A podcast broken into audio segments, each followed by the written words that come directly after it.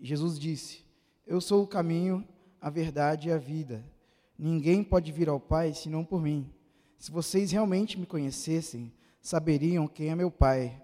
Mas de agora em diante vão conhecer e ver o Pai. Filipe disse: Senhor, mostra-nos o Pai e ficaremos satisfeitos. Respondeu Jesus: Filipe, estive com vocês por todo esse tempo e você ainda não sabe quem eu sou? Quem, vê, quem me vê, vê o Pai. Então por que me pede para mostrar o Pai? Você não crê que eu estou no Pai e que o Pai está em mim? As palavras que eu digo não são minhas, mas de meu Pai, que permanece em mim e realiza as suas obras por meu intermédio. Apenas creiam que eu estou no Pai e que o Pai está em mim. Ou creiam, pelo menos, por causa das obras que vocês me viram realizar. Eu lhes digo a verdade: quem crê em mim fará as, mesmas, as mesmas obras que tenho realizado e até maiores, porque eu vou para o Pai. Vocês podem pedir qualquer coisa em meu nome, e eu farei, para que o Filho glorifique o Pai. Sim, peçam qualquer coisa em meu nome e eu farei. Quando comecei a refletir e pensar sobre o caminho, sobre o que é ser caminho, sobre a caminhada e sobre o Cristo que é caminho, eu me lembrei que nós, em nossos tempos, nós geralmente pensamos muito mais nos nossos destinos do que nos nossos caminhos. Acredito que já tenha acontecido com todo mundo aqui. Você viaja para algum lugar uma vez, Aí a segunda vez que você vai viajar para esse lugar, você fala: Nossa, eu não lembrava que o caminho era desse jeito. Nossa, eu não lembrava que tinha esse prédio no meio do caminho. Nossa, eu não lembrava é, que a estrada era tão esburacada, ou não lembrava que o voo demorava tanto tempo. Porque geralmente a nossa preocupação é com os nossos destinos e muito pouco com os nossos caminhos. E preocupados com os destinos, nós vivemos em um tempo onde nós valorizamos e supervalorizamos, superestimamos os fins, as performances, os resultados, as metas.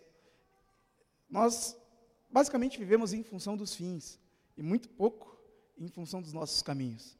Isso acontece nos casamentos, isso acontece com pessoas que são interesseiras, ou seja, elas, elas não estão preocupadas umas com as outras, elas não estão preocupadas com o caminho que é a amizade, elas estão preocupadas com seus interesses. Isso acontece quando você talvez venda alguma coisa. E vendendo alguma coisa, talvez você engane alguém. Aí você vendeu e você vira para o seu amigo de venda e fala assim: Você viu que eu vendi? Ele, mas você mentiu para o cara. Ele, eu vendi. O que importa é a venda. Se o que importa é a venda, o caminho pouco importa. Nós vivemos assim nas nossas escolhas de universidade, de profissão. Nós escolhemos a profissão, às vezes, pensando no quanto vamos ganhar depois que nos formarmos. Pouco importa o que a gente vai fazer, o que importa é ganhar dinheiro no final das contas. Muitas pessoas, infelizmente, pensam assim. E outra coisa que a gente aprende desde cedo, por conta do nosso, talvez, contexto escolar, é que a gente vive uma vida que é de objetivo em objetivo. Você tem que passar de ano, aí você passa de ano, você tem que passar outro ano, e você tem que passar outro ano, e você tem que, quando adulto, você quer comprar um carro, e quando você compra o carro, você vê que não é tudo isso e você procura outro carro, e você quer uma casa, e você muda. Porque você vê que uma vida que não é vivida, talvez, de objetivos em objetivos, de fins em fins, talvez não faça sentido, porque nós estamos preocupados com os fins e não com o caminho. E esse é um grave problema dos nossos tempos. Muitas pessoas sofrem porque a vida delas parece que não faz sentido após alcançar alguns objetivos. Você vê aquela, aquele seu amigo que alcançou o objetivo, você fala, você não está feliz? Ele fala, ah, eu estou, mas ainda está com um gosto amargo na boca, sei lá. Não é tudo isso que eu pensei, não é tudo aquilo que eu sonhei. Eu alcancei meu sonho e não mudou nada efetivamente que eu achei que fosse mudar. Isso acontece porque nós colocamos as motivações e a satisfação nos fins e não no nosso caminho. E Felipe manda uma frase dessa no verso 8: Senhor, mostra-nos o Pai, mostra-nos o alvo, e algumas versões diz, isso basta. Senhor, nós queremos ver o Pai, isso basta. Não estou muito preocupado com muita coisa, eu quero ver o Pai, isso basta. E é muito engraçado que Jesus havia acabado de se colocar como caminho. Jesus havia acabado de dizer: Eu sou o caminho, eu sou a verdade, eu sou a vida. E Cristo não é só alvo, Cristo não é só o nosso alvo, Cristo é também, e talvez principalmente, o nosso caminho. Por isso que Paulo, quando entende isso, diz que ele, é, ele prossegue para o alvo. Porque prosseguir nos dá uma ideia de caminho, nos dá uma ideia de caminhada. E a fala de Jesus, eu sou o caminho, a verdade e a vida, é uma resposta para a pergunta de Tomé. Tomé fala assim: Senhor, nós não sabemos para onde o Senhor vai. Como a gente vai saber então o caminho? E aqui eu quero abrir um parêntese que talvez faça com que a gente compreenda algumas coisas. O contexto histórico, o contexto dessa conversa de Jesus é muito importante, talvez, para a compreensão desse texto. No capítulo 12, Jesus entra em Jerusalém, naquilo que a gente conhece como entrada triunfal. Osana, Osana, bendito é o que vem em nome do Senhor, bendito é o Rei de Israel, as pessoas falam para Jesus. E depois dessa entrada, na Páscoa em Jerusalém, Jesus junta seus discípulos, prediz sua morte, predizendo sua morte, ele lava o pé dos seus discípulos, ele avisa para Judas que Judas iria traí-lo, e ele fala para Pedro: Pedro, você vai me negar. E Pedro fala: Não, Senhor, jamais. Eu não vou te negar, eu estou disposto a morrer pelo Senhor. Então, nessa intensidade, nessa euforia, você acaba de entrar com alguém pela cidade. E esse alguém que entra pela cidade contigo é aclamado o rei de Israel. E depois ele vai dizer que vai morrer. Depois ele vai dizer que você vai negar. Senhor, jamais. O Senhor acabou de entrar aclamado. Osana, Osana, bendito é o que vem. Bendito é o rei de Israel. Então, entendo e acredito que os discípulos aqui estavam nessa, nesse afã. Ó, oh, bendito, o rei de Israel está com a gente diante da mesa. O rei de Israel lavou os nossos pés. O rei de Israel. E quando nós, às vezes tomados com essa euforia, quando nós somos amigos do chefe, nós nos sentimos sentimos que essa euforia faz com que nós possamos alcançar o alvo pelos nossos próprios meios, pelos nossos próprios pés, pelos nossos próprios caminhos. Por isso eu entendo a pergunta de Tomé como isso. Senhor, se nós soubéssemos para onde o Senhor vai, a gente poderia caminhar sozinho, não tem problema. Senhor, se nós soubéssemos para onde o Senhor vai, não tenho o menor problema com isso. Talvez Jesus tenha, talvez seja por isso que Jesus tenha começado esse texto dizendo: Ei, presta atenção, espera, não perturbem o coração de vocês. Vocês conhecem o caminho. Vocês conhecem o caminho. E talvez os discípulos nunca tivessem percebido, como às vezes nós não percebemos que diante de nós, muito mais do que o alvo, estava o caminho. Uma forma de se caminhar, uma forma de se viver. O salmista entendeu isso há muito tempo atrás. No Salmo 119, 104 e 105 diz assim: Pelos teus mandamentos eu alcancei entendimento, por isso eu odeio todo falso caminho. Lâmpada para os meus pés é a tua palavra, e luz para o meu caminho. O salmista entendeu que a luz, a palavra do Senhor, a palavra de Deus, aquilo que nós cremos, apontava para o caminho. O salmista não fala, Senhor, o Senhor me iluminou todo o alvo. Olha que bonito, que beleza. Não, iluminou o meu caminho. A palavra do Senhor, toda é, a história de Israel aponta para Jesus. É isso que nós entendemos e cremos. E a palavra apontando para o caminho, ela propõe para nós, de certa forma, um novo relacionamento. No Antigo Testamento, a lei, a palavra que aponta para o caminho, era a forma como o salmista entendeu de se relacionar. Mas nós, hoje, os discípulos daquela época, precisamos e precisam entender que nós temos Jesus. Jesus é o nosso caminho. Jesus é a forma de caminhar. É por isso que a Bíblia nos fala que nós não conhecemos a Deus. Está lá em 1 João, no capítulo 4. Mas Jesus acaba de dizer no verso 9: Ei, se você está vendo a mim, você está vendo o Pai. Felipe, presta atenção. Você caminhou comigo esse tempo todo e não conseguiu perceber que se você me vê, você vê o Pai? Você não consegue entender que quem vê a mim vê ao Pai? E é por isso que Jesus, durante todo o seu ministério, toda a sua caminhada, ele vira algumas chavinhas. Ei, vocês aí, discípulos, acorda, vocês estão preocupados com o alvo? Por que vocês estão preocupados com o alvo se eu sou o caminho? Por que vocês estão preocupados com os fins se eu sou o meio? Por que vocês estão preocupados em fazer as suas performances, se eu sou a forma de se viver e a forma de se caminhar? Por que vocês estão preocupados com a meta, se nem meta eu coloquei para vocês? Por que vocês caminham dessa forma? Por que vocês estão ansiosos? Olhem para o caminho, cuidem do seu caminho, cuidem com o seu caminho. Nós ouvimos o tempo todo aqui, durante essa série, que o que Cristo oferece, Ele é. Cristo nos oferece um caminho, porque Ele é o caminho. E sendo assim, Jesus começa uma série de, e já tinha dito para eles uma série de questões, mostrando isso. Ó, não se preocupa com a performance, não se preocupa com o resultado, se preocupa com o caminho. Jesus faz isso, por exemplo, no Sermão do Monte. Vocês ouviram o que eu disse para vocês, o que foi dito para vocês. Eu, porém, Jesus, digo isso aqui. Vocês ouviram, ó, não adulterem. Jesus fala, ó, então, não é só o fato consumado. Se você olhar para alguém com desejo, é o caminho. A performance diz, ó, não assassinem uns aos outros. E Jesus, do caminho, fala assim: meu, não é questão só de assassinar, literalmente, sabe? Sabe quando você odeia a pessoa? Então, caminho. A performance, não assassinar, pô, legal, importante, muito bonito. Mas o ódio no coração, então, a gente precisa trabalhar isso aí. Jesus também fala: ó, vocês ouviram o que foi dito. Amem os amigos de vocês e os inimigos, ó, tanto faz. E Jesus fala assim: então, o caminho é um pouquinho diferente.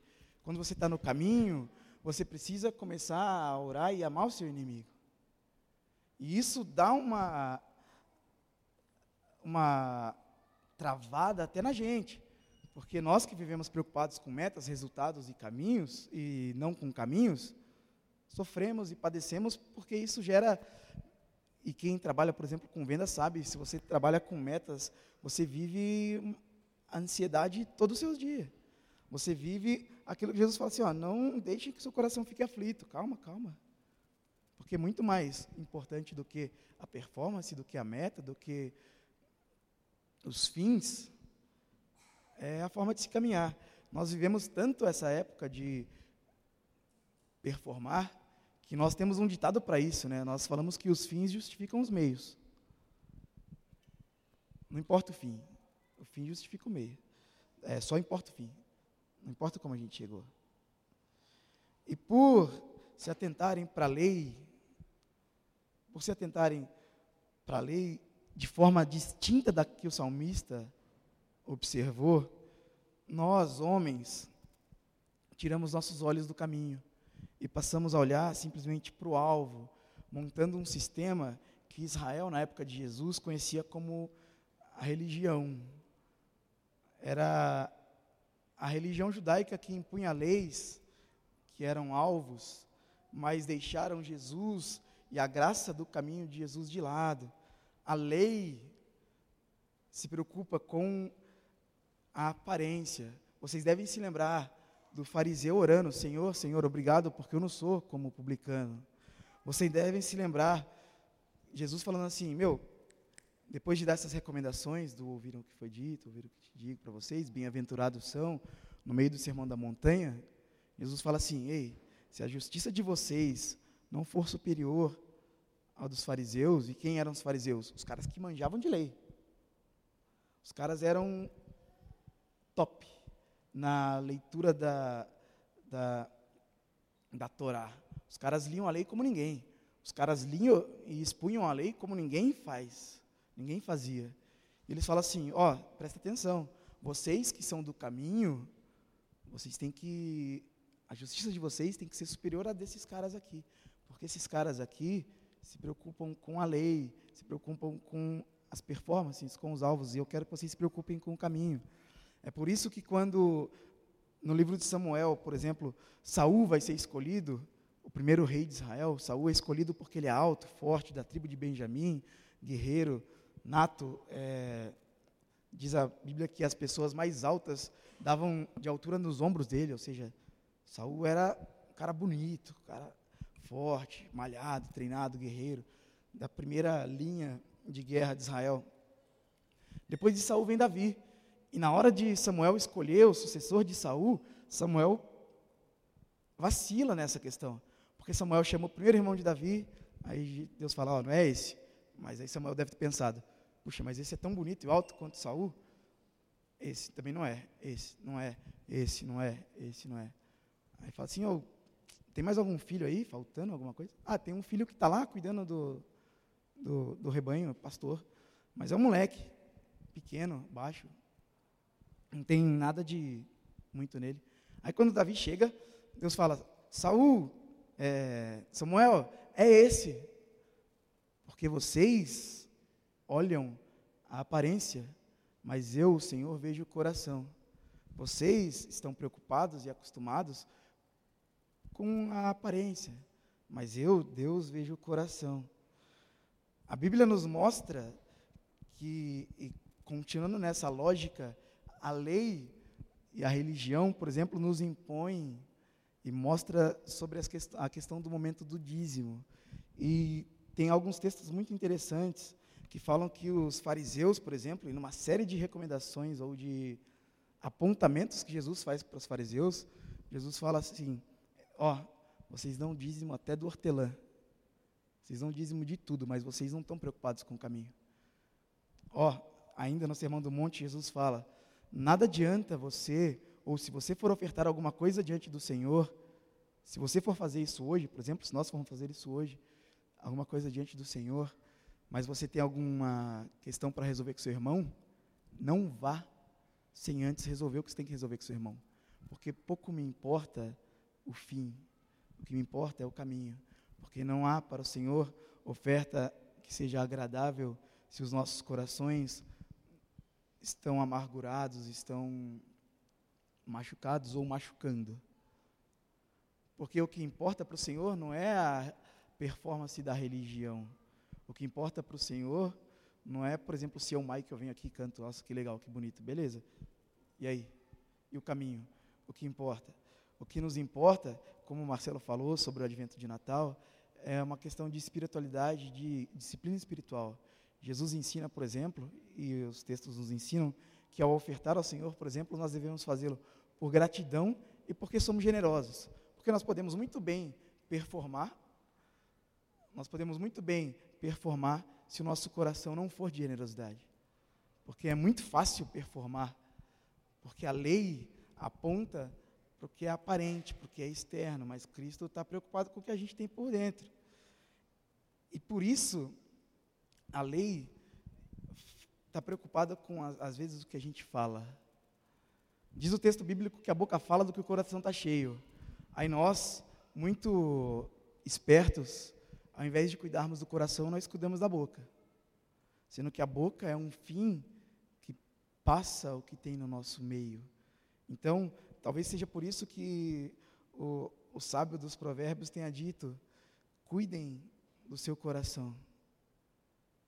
Porque a boca fala do que o nosso coração está cheio. Enquanto nós estivermos preocupados com as questões de performance, de fins, de metas, o nosso coração, o nosso caminho vai passando despercebido.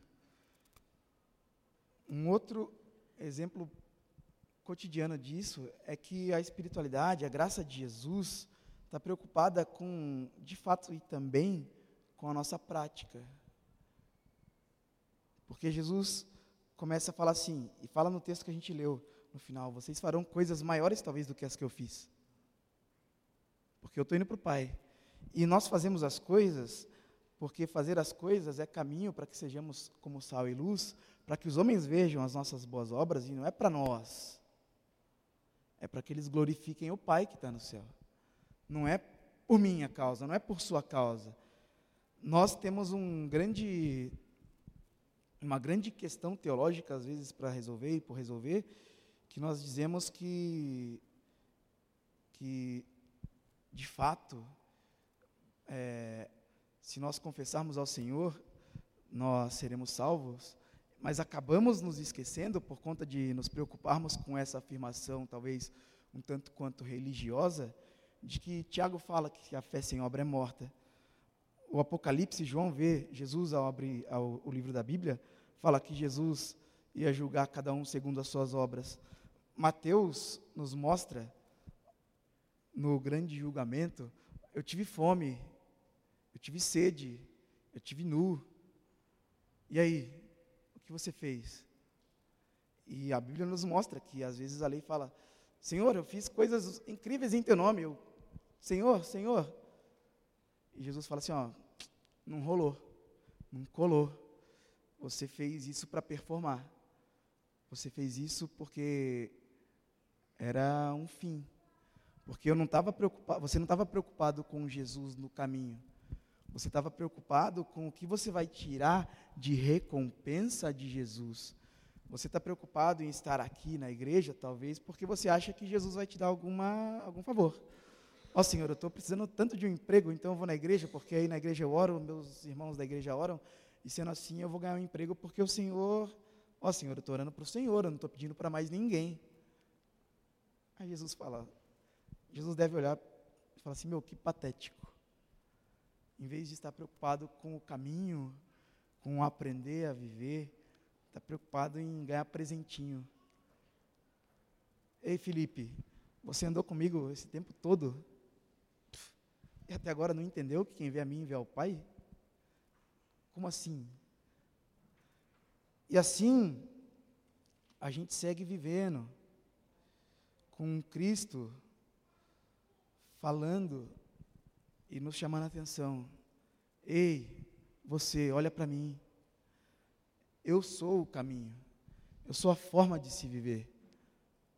Quem vê a mim, vê ao Pai. Ei, não existe atalho para você olhar ao Pai. Não tem como você olhar para Deus, a não ser que você olhe para mim, porque eu, Jesus, sou o caminho. Eu lembro que quando criança, às vezes andando na rua, eu tropeçava, aí minha mãe sempre falava assim: Olha para onde anda, menino. Porque nós, muito mais do que olharmos para onde estamos indo, e é importante que olhemos, não estou desprezando isso, mas eu quero que a gente entenda que talvez tão importante quanto, ou mais importante que olhar para onde a gente vai, é a gente olhar para o caminho. Porque se nós olharmos para o caminho de Jesus e caminharmos, nós vamos chegar no alvo que a gente tanto espera e tanto quer, e não sei. E falando nesse sentido, ei, olha por onde anda, eu não quero dizer que quem olha para o caminho não tropeça. Quem olha para o caminho tropeça também, tanto quanto quem não olha. Mas quem olha para o caminho, se levanta e fala: Epa, estou no caminho. O caminho é de prosseguir, o caminho é de caminhar, o caminho é de seguir. É por isso que o salmista tinha entendido. O salmista tinha entendido que as leis do Senhor não servem para que nós coloquemos amarras, para que nós coloquemos gaiolas ou prisões, não serve para que nós performemos, não serve para que nós alcancemos nossas metas, as nossas vontades. A palavra do Senhor é luz para o nosso caminho. A palavra do Senhor nos aponta para o Cristo, vivo e ressurreto. Jesus está falando para nós. Olhem para o caminho porque olhar para o caminho, Felipe, olhar para o caminho, Michael, olhar para o caminho é também olhar para o alvo. Porque o caminho, e nós cremos assim, Jesus Cristo é o próprio alvo, Jesus Cristo é o próprio Deus. Então, ao olharmos e caminharmos e trilharmos e seguirmos o caminho, nós podemos, Senhor, eu estou olhando para o Senhor e pela tua graça eu vejo também o Pai. Senhor, eu estou caminhando com o Senhor, caminhando no Senhor, eu estou seguindo o caminho, estou contigo, e pela tua graça eu vejo também o Pai. Porque não há outro caminho, não tem outra forma disso acontecer. Então a minha oração nessa manhã para o nosso coração, que é duro e acostumado a viver de performance em performance, acostumado a viver das coisas bonitas que a gente fala, acostumado a viver das coisas bonitas que a gente faz, acostumado a viver da aparência e da religião, sejam corações quebrados e quebrantados para serem corações que vivam cada vez mais a espiritualidade de Jesus Cristo, cada vez mais o caminho de Jesus Cristo, cada vez mais o preocupar-se com o outro no caminho. Porque quem está e quem presta atenção no caminho, não passa de largo e para, como o bom samaritano fez. Porque o que importa é o que está e quem está no caminho, não é onde a gente vai chegar. Porque se a gente prestar atenção no nosso caminho, meu, Jesus garante, Jesus garantiu, não sei se que a gente leu. Meu, eu vou lá para vocês, eu vou resolver a questão para vocês e eu volto depois com tudo resolvido. E o que nos dói é que o nosso tempo, os nossos tempos, têm nos tomado a capacidade de ver Jesus como caminho.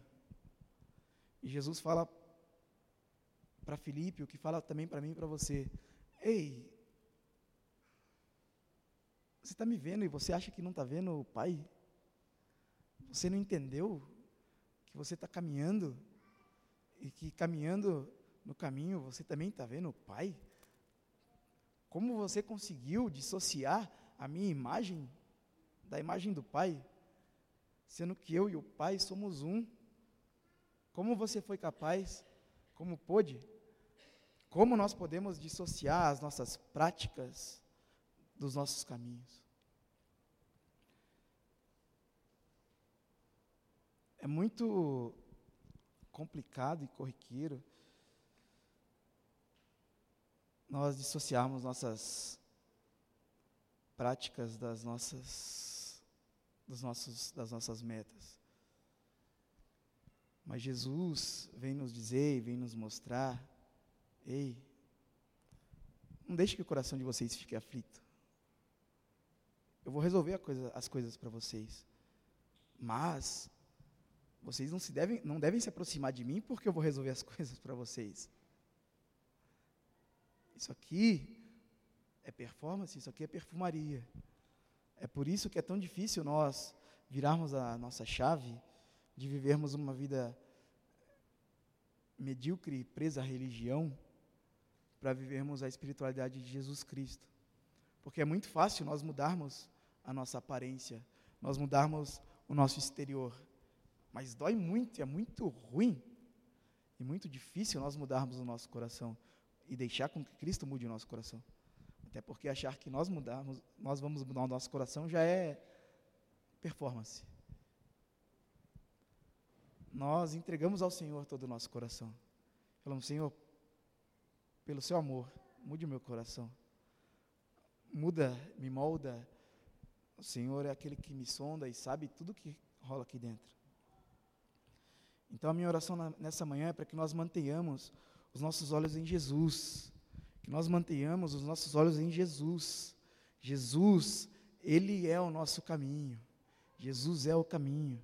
E que nós mantenhamos os nossos pés no caminho porque mesmo tropeçando, nós devemos manter os nossos pés no caminho, porque Jesus é o nosso caminho, Ele é o nosso Deus.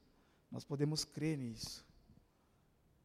Então, como diz a recomendação de Jesus, que o nosso coração não se aflinja com metas, que nosso coração não se aflinja com como devemos parecer ou aparecer, que o nosso coração não se aflinja com as coisas que nós temos que fazer, as contas que nós temos que dar, é, no sentido performático da coisa. Que nós olhemos para o caminho. Jesus, por favor, está difícil, está ruim, mas me ensina a viver e conviver no teu caminho. Senhor, eu vou tropeçar muitas e muitas vezes, mas eu não quero jamais tirar o meu pé do caminho porque eu não quero ser como o fariseu que ora, ó oh, Senhor, obrigado porque eu sou crente e não estou com a vida no mundo, porque eu sou muito melhor do que aquele que não é crente e não te conhece. Olha que coisa bonita de se dizer, meu Deus do céu. Patético. Senhor, me dá alguma coisa em detrimento de alguma outra pessoa, porque eu sou seu filho. Isso não é legal nem na política, porque chama nepotismo, inclusive, tá? Então, porque nós achamos que Deus talvez nos dê alguma coisa em detrimento de outra pessoa, em vez de nós orarmos, Senhor, cuida do meu coração. E Senhor, cuidando do meu coração, cuida também do coração do cara que está concorrendo comigo. Porque nós dois precisamos tanto quanto. E Paulo nos mostra no texto de Romanos, e é muito legal, que Paulo fala que a única vantagem que nós temos em conhecer a Cristo é saber que nós não temos vantagem nenhuma com relação a quem não conhece. Isso é para Paulo uma vantagem. Senhor, eu só tenho gratidão, eu só tenho. Só quero que o Senhor me ensine cada vez mais a ser generoso. Porque eu não quero dar por dar. Não quero dar porque está sobrando. Eu não quero fazer porque eu sou bom. Eu não quero fazer porque eu quero mostrar para as pessoas, nossa, como eu faço isso bem feito. Parabéns, ó, parabéns pelo seu aplauso. Aliás, Jesus também fala que quando nós recebemos os aplausos, já está tudo certo. Que as coisas que nós fazemos às vezes para o Senhor é em secreto. Porque Jesus não está preocupado com a nossa performance. Está preocupado com o nosso caminho. É muito claro que quando nós cuidamos do nosso caminho, nós acabamos. Quando nós cuidamos de quem nós somos, por exemplo, nós acabamos fazendo coisas que são é, um pouquinho mais ajustadas. Assim. A gente vai errar e vai fazer um monte de coisa errada também. Mas quando nós cuidamos de quem nós somos, ao fazermos o que é errado, nós nos arrependemos. Ao cuidarmos de quem nós somos, mais do que do que nós fazemos, mudando dentro mais do que mudando fora, nós conseguimos caminhar um pouquinho mais próximos do caminho e daquilo que Jesus pede para que nós caminhemos. Então eu queria te convidar à oração nesse momento. A fechar os seus olhos, a pedir perdão, Senhor, eu estou preocupado demais. Perdão, Senhor, eu estou preocupado com as performances da vida. Perdão, Senhor, eu vim aqui na igreja hoje porque vir na igreja para mim é como uma obrigação. Eu estou preso por essa amarra da religião. Senhor, eu vim para te pedir alguma coisa que eu preciso que o Senhor resolva, mas eu não cuidei do meu coração. Senhor, eu vim consagrar a Ti a minha vida, mas eu estou com algumas questões para resolver com alguns amigos. E o Senhor fala que é melhor que eu conserte o que eu preciso resolver do que antes de consagrar ao Senhor a minha vida. Perdão, Senhor, porque as metas que eu coloquei para mim mesmo, achando que era o Senhor, são difíceis demais de cumprir. Eu não consigo cumprir. Perdão, Senhor, porque tudo aquilo que eu acreditava estar fazendo para o Senhor, no fundo, no fundo, eu estava fazendo por mim mesmo. Senhor Pai, nós estamos diante do Senhor e que o Senhor abra os nossos olhos para que nós consigamos entender que nós estamos diante do caminho. O Senhor, que é caminho, verdade e vida, é um Deus de amor que nos toma pela mão e fala: Ei, não carregue sobre você um fardo pesado. Nós só podemos te agradecer por isso, Senhor. Porque por diversas vezes nós carregamos fardos pesados, porque nós queremos cumprir metas, nós estamos de olho naquilo que é fim e nos esquecemos do Senhor, que é o caminho. O Senhor, que é o nosso sumo sacerdote, o Cordeiro de Deus, que tira o pecado do mundo e é imolado. O Senhor, que é aquele que se entregou por nós. Que os nossos caminhos cada vez mais sejam alinhados com os teus caminhos. Que a nossa vida cada vez mais esteja alinhada com a tua vida. Porque por diversas vezes, Senhor, nós nos esquecemos de olhar para o nosso caminho, acreditando que estamos chegando em, lugar, em alguns lugares.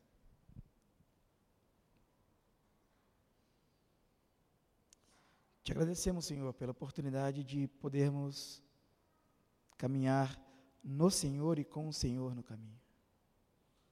Não há outro caminho. Nós te agradecemos porque o Senhor é o Deus que nos ama e nos amando fala: Ei, olha para mim, eu sou o caminho. Obrigado por tudo, Senhor. Obrigado por essa manhã. Que os nossos corações sejam constrangidos ao arrependimento. Que os nossos corações sejam constrangidos ao pedir perdão e ao perdoar, antes de qualquer outro passo que nós dermos. Porque nós sabemos que para o Senhor de nada adianta se nós não cuidarmos do nosso caminho.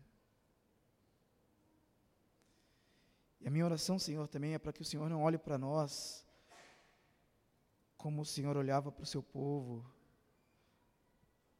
quando o Senhor dizia: Vocês me louvam com seus lábios, mas o seu coração está longe de mim. Tenha misericórdia de nós, Senhor. Tenha misericórdia de nós. Nós não queremos viver uma vida assim. Nós te agradecemos, Pai, porque o Senhor é o nosso caminho, porque o Senhor é, e o Senhor sendo, o Senhor nos oferece um caminho para seguir. É no Teu nome, no nome daquele que é o nosso caminho. Amém.